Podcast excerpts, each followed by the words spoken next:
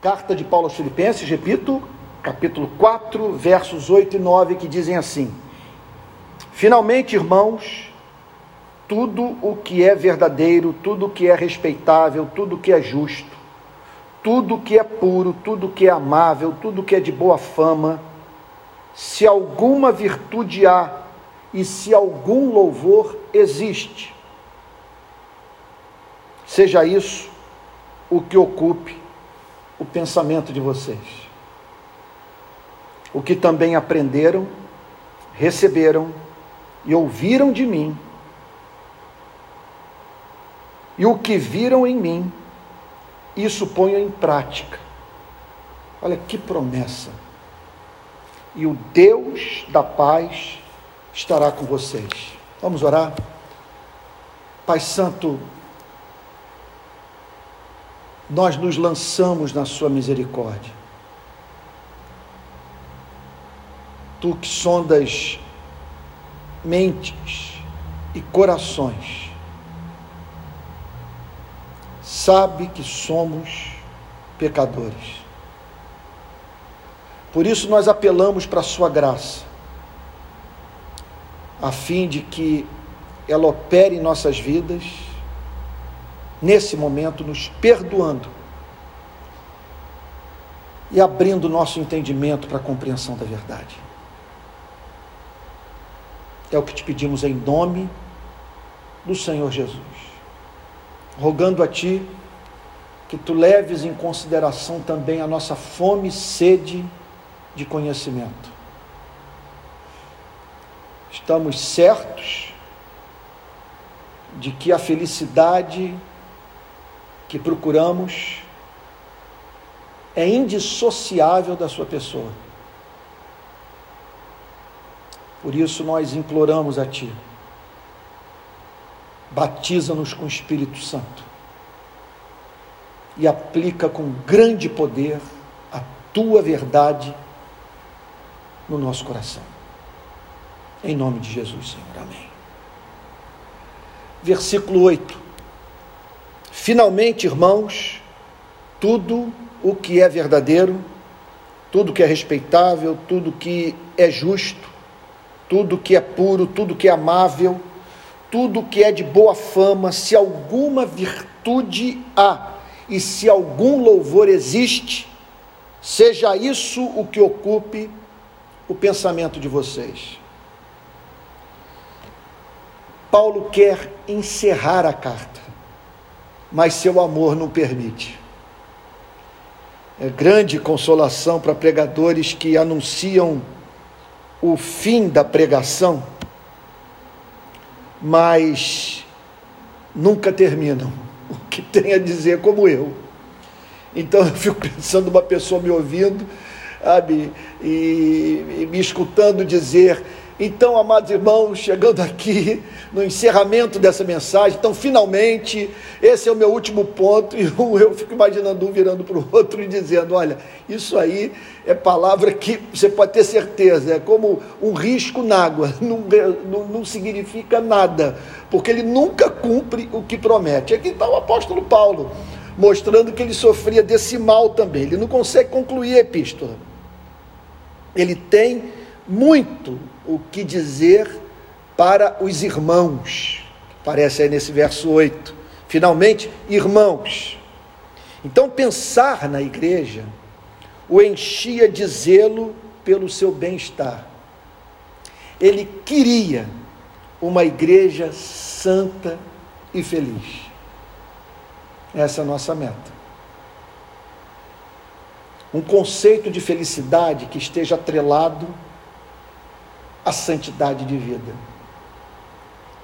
E, uma, e um conceito de santificação que leve a igreja à compreensão do fato de que o produto final da vida em santidade é o transbordamento de alegria. E o apóstolo Paulo perseguia ambas as coisas. E essas notas se fazem presentes de modo nítido nos versos que nós estamos examinando. Repito, o seu desejo de ver uma igreja santa e feliz. Nesse sentido, observa-se nos versos 8 e 9 o papel da mente na vida cristã. A mente exerce primazia no cristianismo. Não podemos pensar em santificação e felicidade sem que o Evangelho governe, regule e inspire nossa vida mental. Amplia-se nas nossas vidas a possibilidade de vivermos a plenitude do cristianismo se nossas mentes meditarem sobre a vida cristã, considerarem seus motivos e propuserem à vontade o caminho a ser seguido. Não podemos, obviamente, ignorar fatores inconscientes da nossa vida mental. Contudo, por mais humildes que devamos ser quanto ao nosso sonho de nos comportarmos sempre de modo racional, que teoria psicanalítica deve nos convencer a abrir mão da busca por uma condução das nossas vidas que seja dirigida pelos valores e visão de mundo nos quais acreditamos. O que Paulo propõe nesse verso não se trata apenas de pensamento, mas também de reconhecimento, planejamento, avaliação piedosa. Ele chama todos a ocuparem a mente com o que é verdadeiro. Olha o que, que diz o texto. Finalmente, irmãos, tudo o que é verdadeiro. Deve ocupar a mente de vocês. O que é, o que, o que o apóstolo Paulo quer dizer com esse chamado à fixação das nossas mentes na verdade. O cristão deve amar a verdade e encarnar a verdade.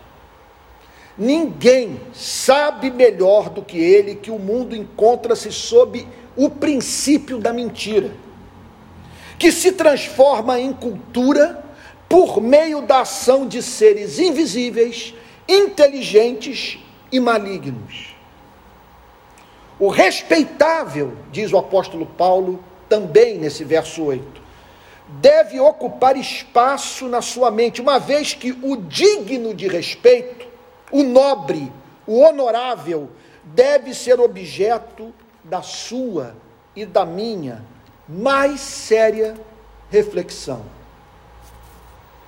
Em seguida, o apóstolo Paulo nos chama a pensar na justiça. As demandas da justiça precisam também ser objeto dos nossos interesses e engajamento intelectual. O cristão deve pensar no que faz com que a Deus seja dado o culto que lhe é devido e ao homem seja dado aquilo que o valor da sua vida requer. Esse é o retrato do ser humano justo. Ele dá a Deus o culto que lhe é devido e ao homem aquilo que o valor da sua vida, a santidade da sua existência requer. Ele deve reconhecer também as manifestações da justiça na sociedade. Ele é chamado, repito, para pensar no que é justo. Ele deve trazer à sua memória os atos de justiça de Deus. Ele também, em quarto lugar, diz o verso 8, deve considerar o que é puro, o que não tem mancha, não polui, não estimula a prática do que é ofensivo a santidade de Deus. Em suma, o que é inocente e faz com que ninguém seja prejudicado pelo que fazemos. Agora, os cristãos são estimulados pelo apóstolo Paulo a também pensar ah, no que é belo. eles devem se, ser movidos pela graça divina, ou suplicar que sejam movidos pela graça divina a amar o que é belo. É natural que Paulo os chame para pensarem no que é amável. Vale a pena, nesse sentido, é trazer ao conhecimento de todos o comentário que F.F. Bruce faz sobre o verso 8. Ele define esse tema da meditação dos santos, chamado para pensar no que é belo, da seguinte forma: abre aspas. Tudo o que é amável se auto-recomenda pela atração e encanto intrínsecos. São aquelas coisas que proporcionam prazer a todos, não causando dissabor a ninguém, a semelhança de uma fragrância preciosa. Fecha aspas. O apóstolo Paulo também fala sobre o que tem boa fama. O que tem boa fama é o que faz não cristãos e cristãos o estimarem. É aquilo que possui reputação admirável. Em suma, é muito importante que eu passo a declarar. A nova natureza gerada pela graça anseia pelo que promove a virtude e é digno de louvor.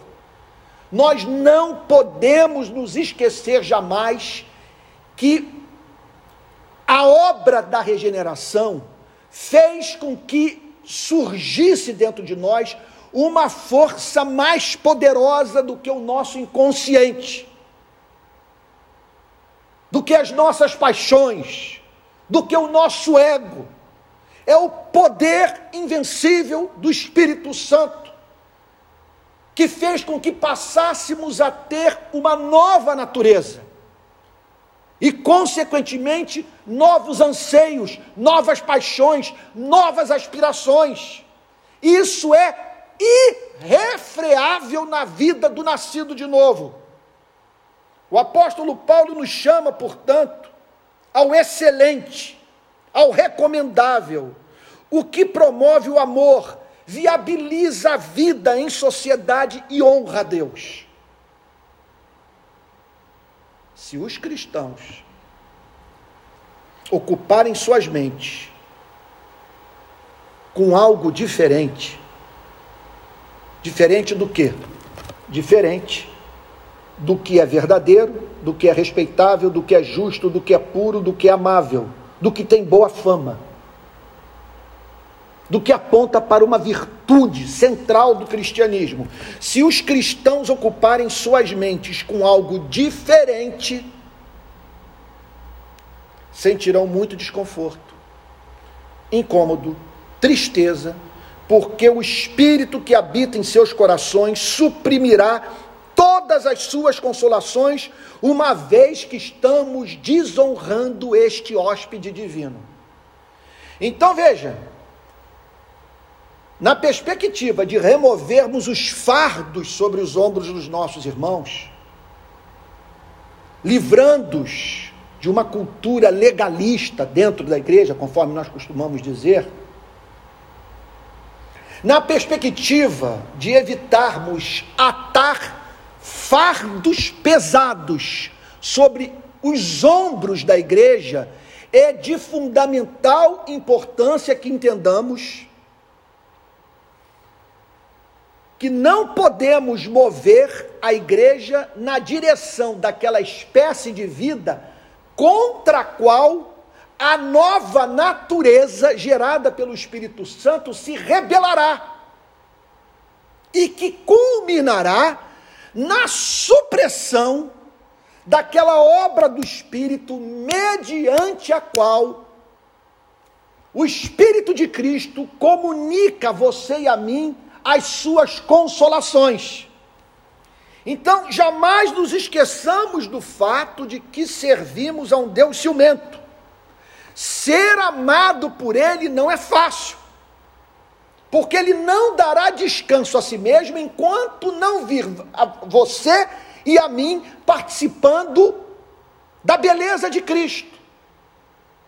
Essa é a grande meta do plano da redenção. O Pai espalhar por esse planeta réplicas do seu amado filho, daquele para o qual ele pôde dizer no Rio Jordão: Tu és o meu filho amado e na sua vida eu me deleito. Ele quer declarar isso para você e para mim. É claro que uma declaração como essa, para ser feita, demanda aquela obra da graça divina que faz com que Deus nos trate como se fôssemos justos, esquecendo dos nossos pecados. Contudo, nós não podemos nos esquecer que a graça que perdoa é a graça que santifica. E que santifica numa tal extensão que torna a sua e a minha vida objeto do deleite de Deus. Nós não estamos fadados a eternamente lidarmos com um Deus que, para se relacionar conosco, tem que sempre não levar em consideração as nossas imperfeições. Entendo o que eu estou querendo dizer. O ponto onde eu desejo chegar. Nunca seremos perfeitos. O processo é inexorável, é absolutamente certo, inalcançável, porque a referência é Cristo. Então, trata-se de uma obra que irá, que irá é, é, percorrer ou vazar a eternidade. Contudo, veja, é uma obra que hoje é chamada de graça perdoadora, que lança nas profundezas do mar os pecados que você e eu confessamos. Mas essa graça é obcecada pela ideia de ser graça que embeleza, graça que santifica, graça que nos torna formosos aos olhos de Deus. Então, por isso, essa ênfase do apóstolo Paulo. O que o apóstolo Paulo está pedindo no verso 8 é que a igreja ocupe a sua mente com aquilo que é congenial a nossa nova natureza, uma natureza que tem fome e sede de justiça, fome e sede de santidade, fome e sede de participar da beleza de Jesus. E quando nós nos recusamos nos submeter a um verso como esse, e em nome de alguma teoria sobre o funcionamento da psique humana, julgamos que um verso como esse sobrecarrega o ego e que enche as pessoas de culpa, nós estamos levando a igreja na direção de uma vida antinatural do ponto de vista da obra da regeneração, e não apenas isso, uma vida que estará privada da consolação do Espírito. Por que uma vida privada da consolação do Espírito? Porque a Bíblia claramente nos ensina que nós podemos entristecer o Espírito Santo. E não apenas isso, nós podemos viver uma espécie de vida que embota os nossos sentidos espirituais, de modo que nós perdemos o prazer nas Escrituras. E nem nos preocupamos mais com isso.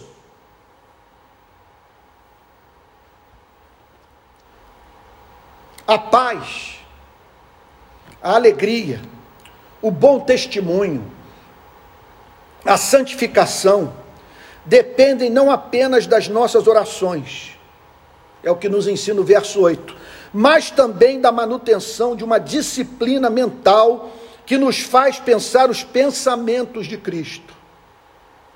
Não vejo como um verso como esse não exercer papel regulador na forma como nós nos relacionamos com as redes sociais, com a internet, com o que permitimos que os nossos olhos vejam.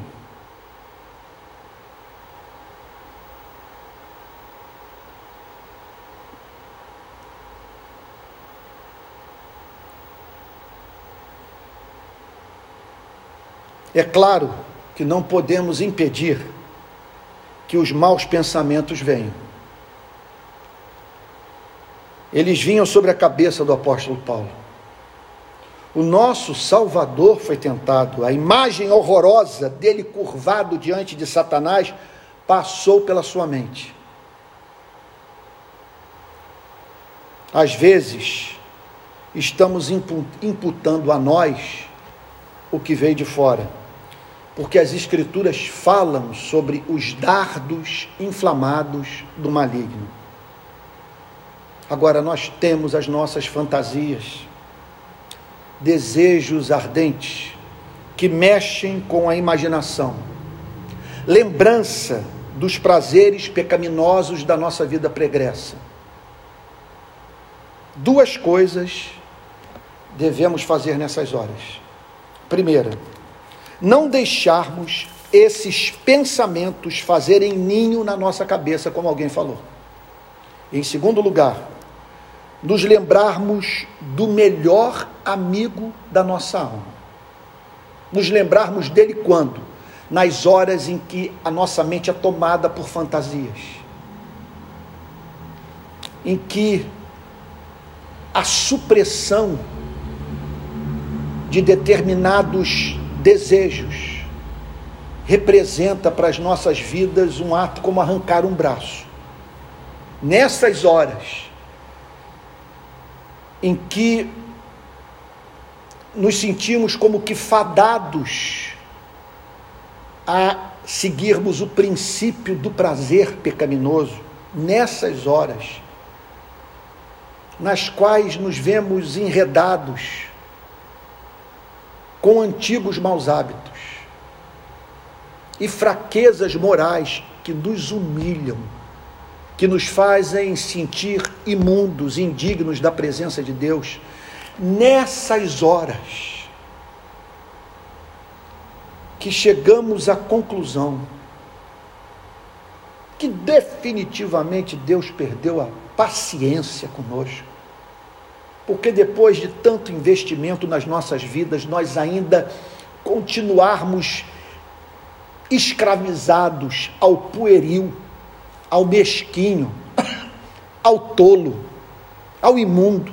Nessas horas, nós temos que nos lembrar do Cristo de Hebreus capítulo 4, versos 14, 15 e 16, que dizem assim: Tendo, pois, Jesus o Filho de Deus, como grande sumo sacerdote que adentrou os céus, conservemos firmes a nossa confissão. Porque não temos sumo sacerdote que não possa se compadecer das nossas fraquezas. Pelo contrário, ele foi tentado em todas as coisas a nossa semelhança, mas sem pecado. Portanto, portanto, Portanto, porque Jesus é doce, porque Jesus é um Cristo por nós e não um Cristo contra nós, porque o seu nome é Jesus, Jeová é salvação, portanto, aproximemo-nos do trono da graça com confiança, a fim de recebermos misericórdia e encontrarmos graça para ajuda em momento oportuno. Aleluia. Esse é o nosso Deus. Esse é o Cristo que tem que ser revelado à igreja. E fica aqui um princípio do mundo espiritual. Fica aqui é uma advertência contra uma cilada que tem sido posta no caminho dos filhos de Deus no decorrer dos séculos Que cilada é essa? É nas horas que a mente é tomada por essas fantasias sobre as quais eu já falei. Nas horas em que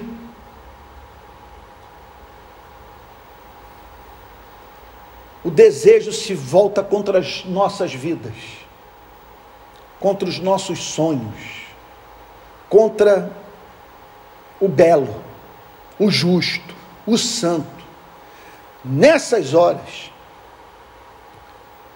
ocorre de se aproximar de nós um Cristo severo, duro, implacável.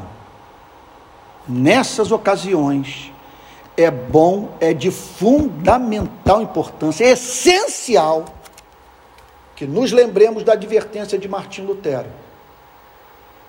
Que o que está ocorrendo, de fato, nesse momento, em que o coração quebrantado luta com as hostes infernais, com as lembranças do passado de prazeres incompatíveis com essa nova natureza. Nessas horas, devemos nos lembrar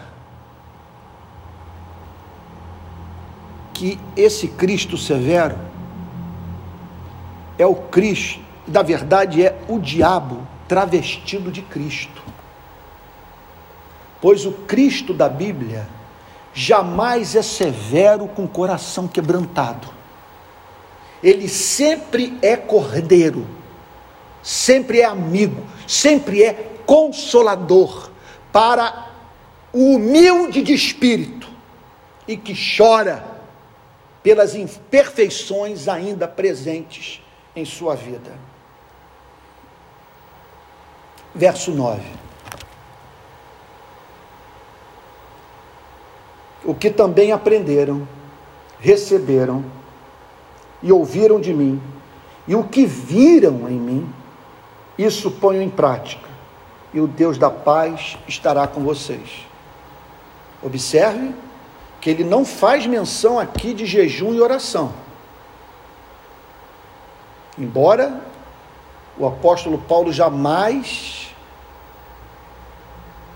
seja encontrado nas Sagradas Escrituras, menosprezando essas disciplinas espirituais que nos põem em contato íntimo com o Criador, nesses dois versos, nos quais ele trata do tema da santificação e da felicidade dos redimidos, a ênfase é a ação humana. Não há santificação sem esforço.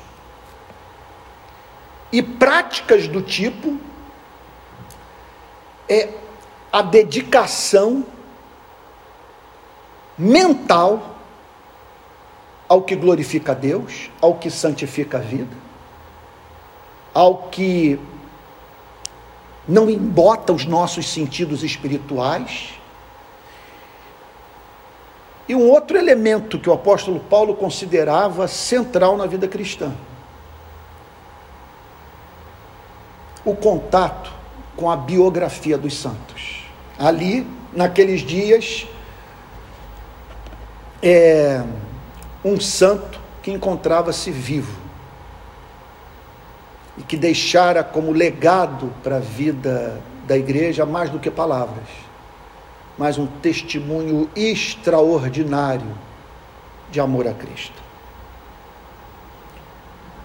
Com que autoridade Paulo chegou em Filipos? a fim de exercer tamanha influência sobre a vida de homens e mulheres daquela cidade?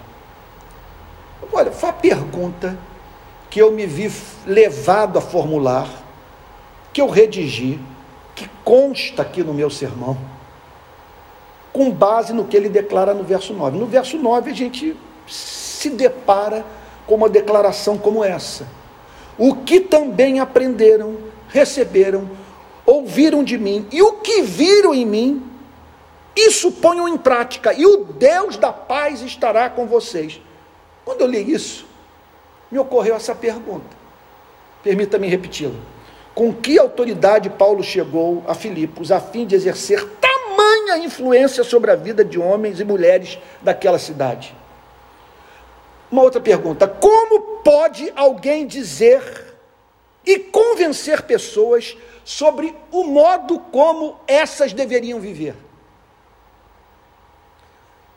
Por que a minha preocupação em responder essas perguntas? Porque nada é mais escandaloso e inaceitável para a modernidade do que a sujeição à autoridade de quem quer que seja. E aqui nós vemos um homem simplesmente dizendo: e o que vocês aprenderam, receberam, ouviram de mim, e o que viram em mim, isso põe em prática. Como explicar uma declaração como essa? Só existe uma explicação. Para que uma injunção como essa tenha sentido. Aquelas pessoas, os membros da igreja de Filipos, tiveram acesso a uma mensagem que atendeu às suas mais profundas aspirações existenciais. Vamos tentar entender o apóstolo Paulo apresentando sua vida e se sentindo diante de Deus livre para se oferecer como referência de vida cristã para os membros de uma igreja. Qual a esperança de um discurso como esse dar certo? O apóstolo Paulo partia da pressuposição que aquelas pessoas tiveram acesso a uma mensagem que atendeu às suas necessidades mais profundas, ou às suas aspirações existenciais mais profundas. Elas também divisaram a beleza de Cristo. Jamais se converteriam se o Espírito Santo não as tivesse levado às lágrimas por força da revelação da beleza de Jesus. Elas ouviram o apóstolo Paulo pregar e receberam o Evangelho. A elas foram apresentados fatos históricos e respostas para as grandes questões da vida. Elas ouviram falar sobre o juízo vindouro e a oferta de redenção feita por Cristo. Manifestações também do poder de Deus ocorreram. As portas do cárcere se abriram. Homens foram vistos louvando a Deus em meio aos sofrimentos que enfrentavam. E uma jovem escrava, vítima de um demônio que assediava, fora liberta de modo espetacular.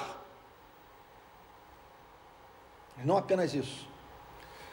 Paulo ensinou o evangelho e o apresentou na sua vida. Nos dias em que ele viveu na cidade de Filipos.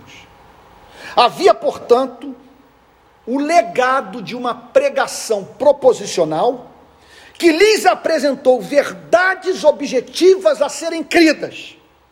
Mais do que isso, eles viram a reprodução da vida de Cristo na vida de um apóstolo. Eles não conheceram o Cristo encarnado, mas viram Cristo na vida de um homem. Então nós aprendemos duas lições com esse verso. Primeira, a primeira tem a ver com a evangelização do mundo. A melhor apologética que existe é a pregação clara e apaixonada do evangelho feita por quem, através de cuja vida Cristo revela sua beleza. Segunda lição tem a ver com a doutrina da santificação. O contato com a biografia dos santos é um dos mais poderosos estímulos à vida santa. Que conheçamos o testemunho desses luminares da história da igreja, cujo amor por Cristo nos humilha, emociona inspira e ilumina. Foi a experiência que eu tive semana retrasada num jantar no Rio. Eu não sei se eu mencionei isso na última pregação. Perdão se eu estou repetindo a, a ilustração.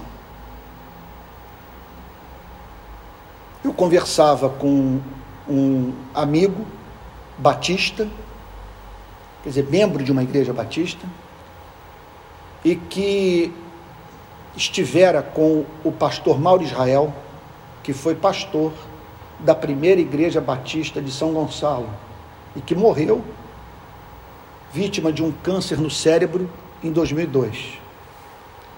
Esse amigo, membro de igreja batista, foi visitar o famoso ministro batista, Mauro Israel, no quarto em que ele se encontrava em, em, que, em que ele se encontrava internado.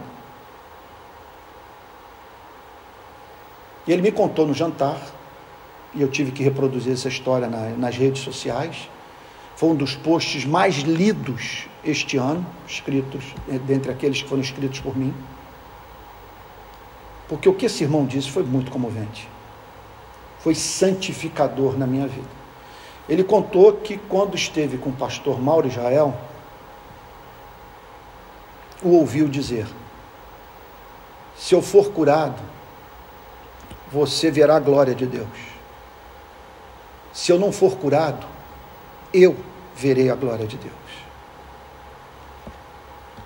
Por isso que nós encontramos o apóstolo Paulo dizendo: O que também aprenderam, receberam e ouviram de mim, e o que viram em mim, isso ponham em prática. O cristianismo, nesse sentido, jamais deve ser transformado em filosofia. Suas verdades são reveladas para ser cridas e praticadas. Por isso que o apóstolo Paulo declara: Isso ponham em prática.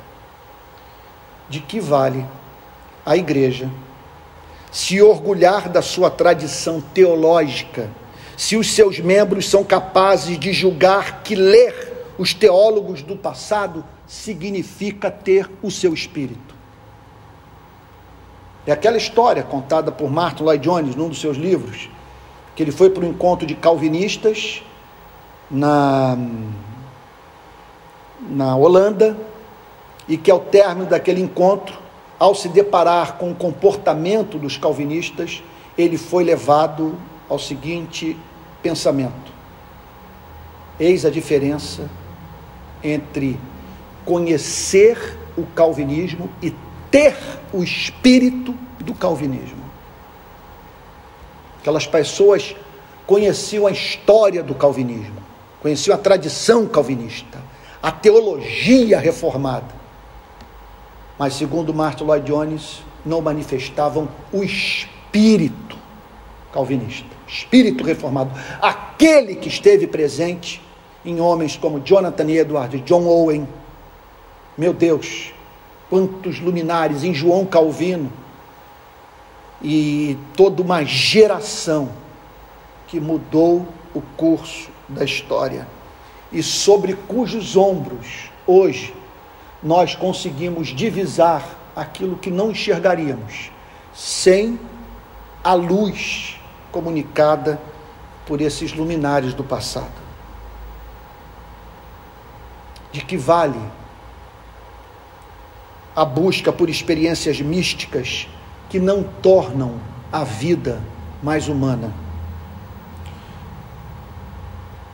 Quando o apóstolo Paulo diz isso ponham em prática, que ele está dizendo é que nós somos justificados pela fé somente, mas jamais por uma fé que está sozinha.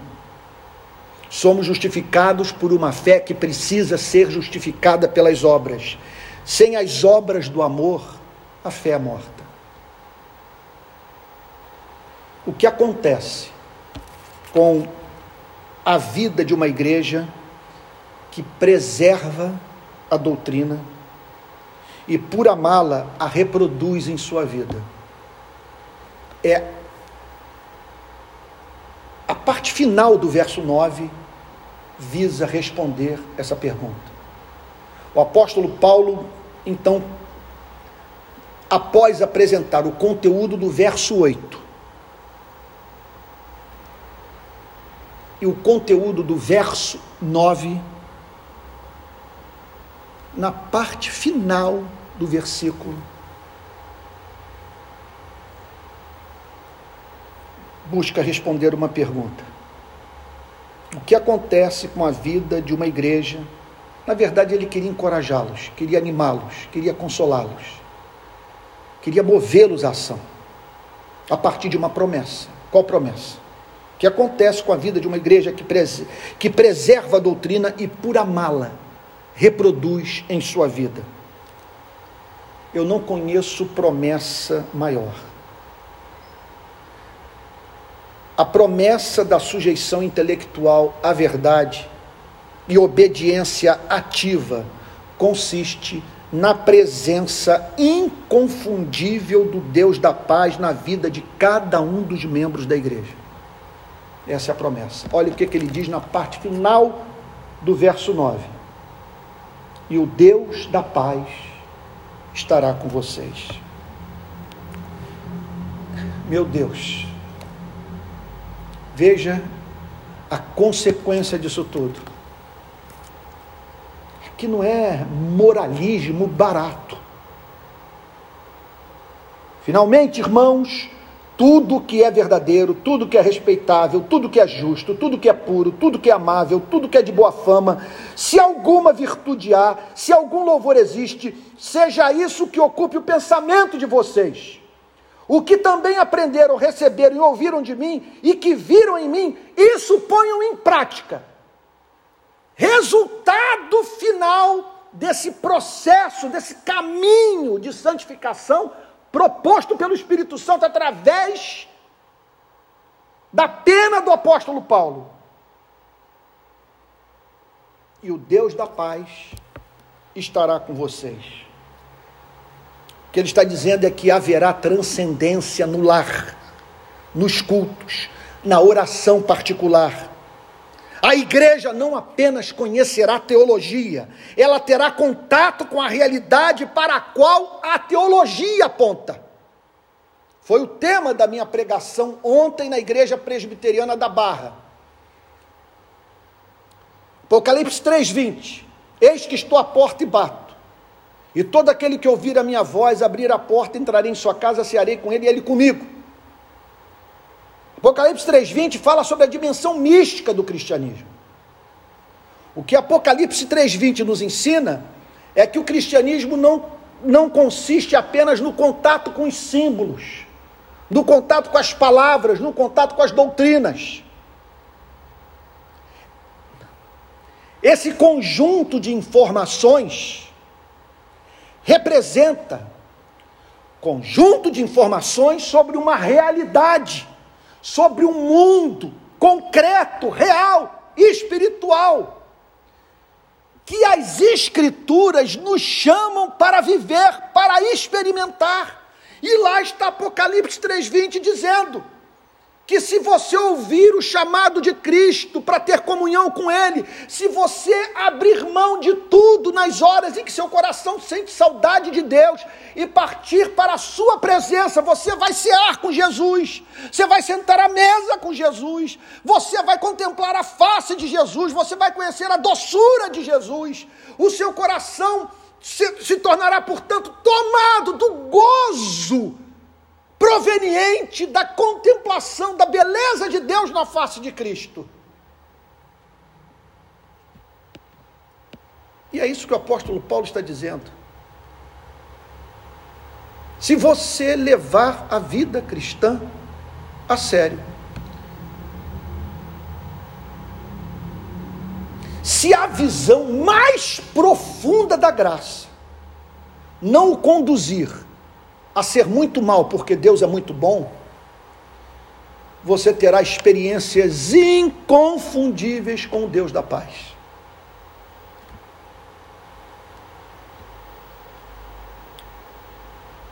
Ele está dizendo que os redimidos, se viverem desse modo, terão contato com Deus da paz.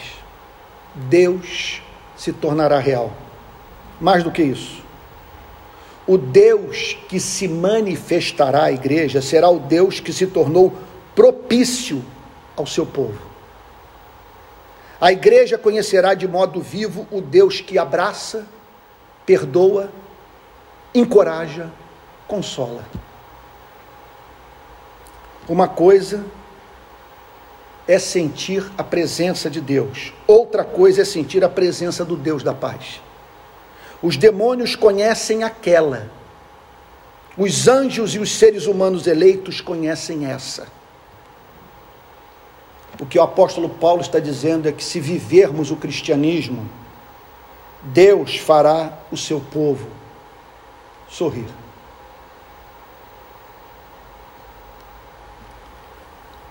Concluo, concluo mesmo, exceto se o Espírito Santo me pegar aqui, se o espírito de Pentecostes vier sobre mim, aí pronto.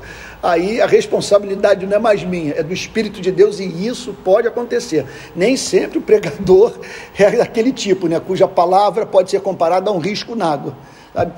Nem sempre esse é o caso. Ele com sinceridade disse, concluindo, aí de repente o Espírito vem sobre ele. E ele, portanto, tem dificuldade de chegar ao fim. A história dos avivamentos estão repletas desse tipo de testemunho.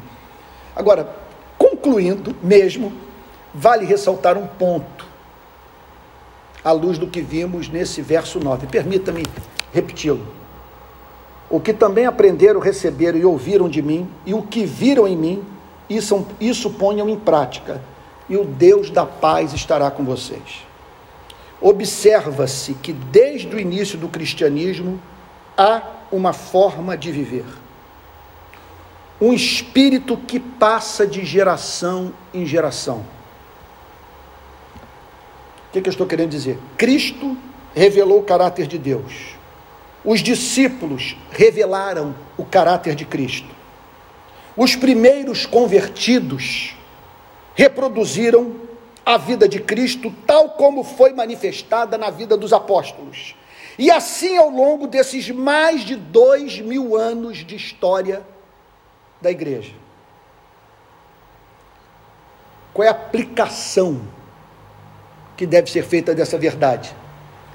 Nenhuma igreja tem o direito de criar uma cultura religiosa que seja repugnante para a tradição de pensamento e vida presente na vida de cristãos de todas as eras. Jamais haverá paz na igreja que não anda no espírito da comunidade da fé.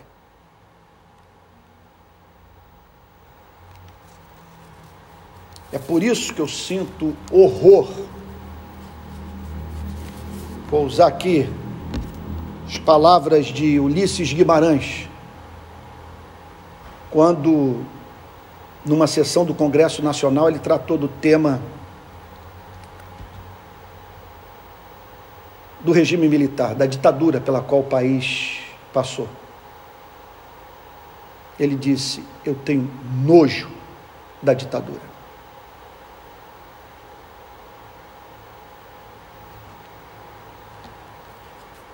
Bom, eu tenho nojo.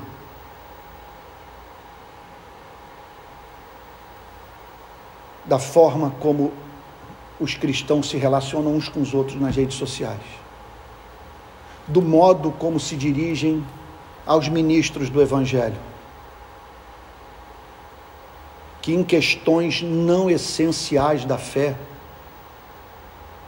divergem do pensamento desses que não fazem outra coisa na vida que não seja revirar o lixo da igreja para trazer a lume o que está oculto, a fim de, mediante polêmica, ganharem espaço nas redes sociais. Eles adoram discussão. Precisam se lembrar que essas brigas na internet, é óbvio, elas traem a atenção das pessoas. Da mesma forma que a briga de cachorros na rua atrai a atenção das pessoas. que fim trágico essa gente terá, entre a qual muitos jovens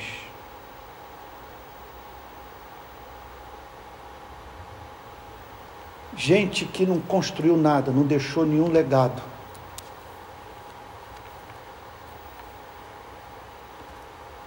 Gente sem história.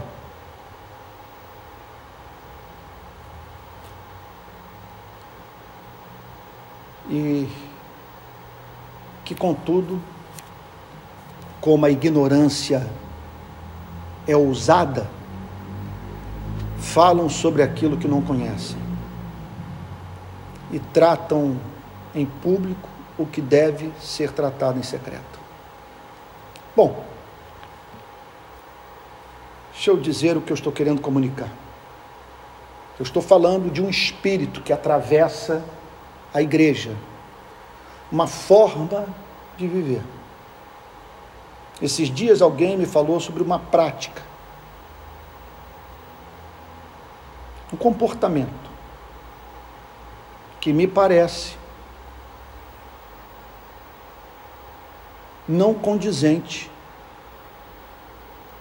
com a lei natural e com o propósito de Deus para a vida do seu povo.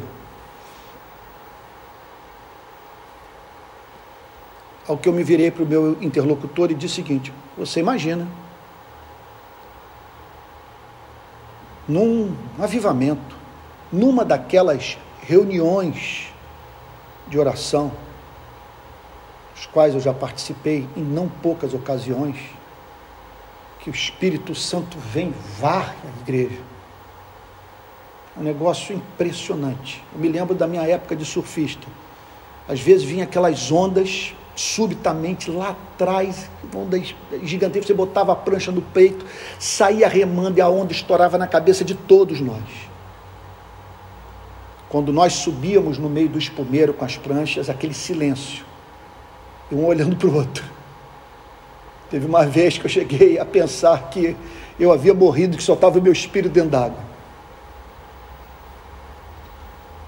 E nós conhecemos essas reuniões em que o espírito vem como uma onda.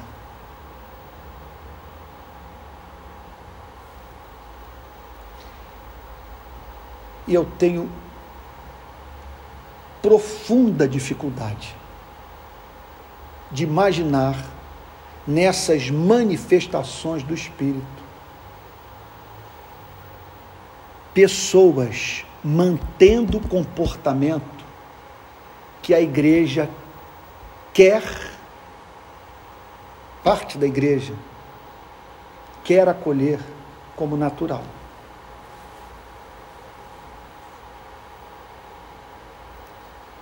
há certos comportamentos que são congeniais ao Evangelho, que são corolário do Evangelho, são consequência, são consequência prática do encontro com o Cristo dos Evangelhos, ou do Evangelho. O encontro com Cristo do Evangelho, o encontro com Cristo misericordioso. Portanto, há uma tendência na vida do que teve o encontro real com Cristo, a prática da misericórdia. O encontro com Cristo real é o encontro com Cristo perdoador. Portanto, essa pessoa é levada a ter um espírito perdoador. O encontro com Cristo real é o encontro com Cristo paciente. Essa pessoa, portanto, é conduzida, é, é, ela é condicionada por essa experiência, a tratar com longanimidade o próximo. De modo que, quando você viaja pelo mundo, visita os campos missionários, tem contato com igrejas que estão nascendo, ou igrejas que já foram plantadas, e conhece os missionários cristãos espalhados pelos continentes, um traço você observa em todos eles. Isso é invariável. É, é, é, é, isso é alguma coisa que, que, que atropela todas as culturas. Eu chamaria de elemento de doçura. O verdadeiro cristão é doce. em razão do fato dele ter sido moído pela lei e aos prantos ter procurado a Cristo em busca de perdão.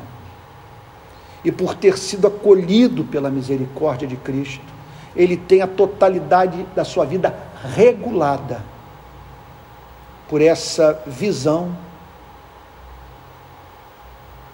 de uma gravíssima iniquidade que foi perdoada por Jesus. Eu não vejo esse espírito presente nas redes sociais. E olha, eu vou mais ainda, um pouquinho mais longe. Tem me chamado a atenção a falta de tato no seio das nossas igrejas. Como que pessoas assim se sentem livres para ser estúpidas, boçais, e não se preocuparem com o que suas palavras vão, vão representar para a autoestima dos seus irmãos na fé. E nessas horas eu sou levado a pensar na injunção do Sermão da Montanha quando o Senhor Jesus declara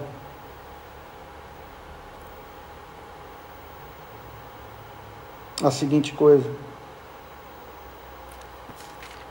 Evangelho de Mateus, capítulo 5, versículo 21. E vocês ouviram o que foi dito aos antigos: não mate. E ainda quem matar estará sujeito a julgamento.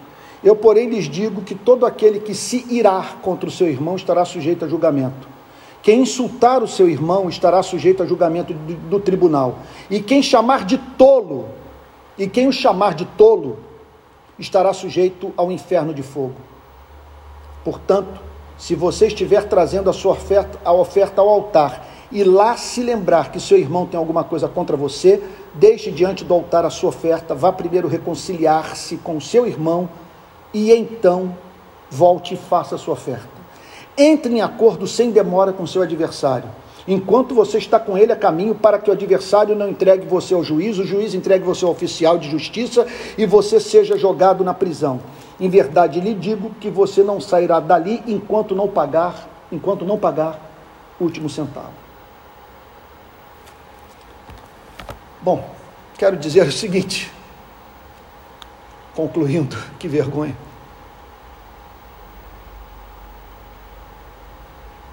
Que às vezes dá vontade de dizer para algumas pessoas, quando vejo o seu comportamento nas redes sociais ou a forma como se dirigem aos seus irmãos na fé.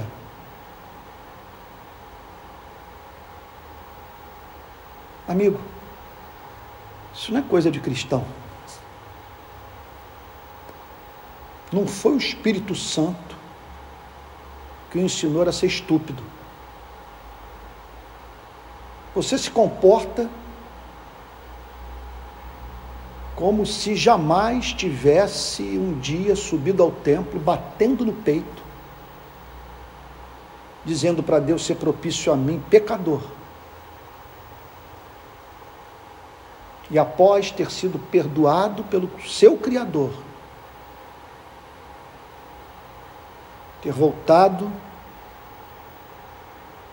para o lugar onde mora, a fim de reproduzir na vida do próximo o tratamento que você recebeu da parte de Deus.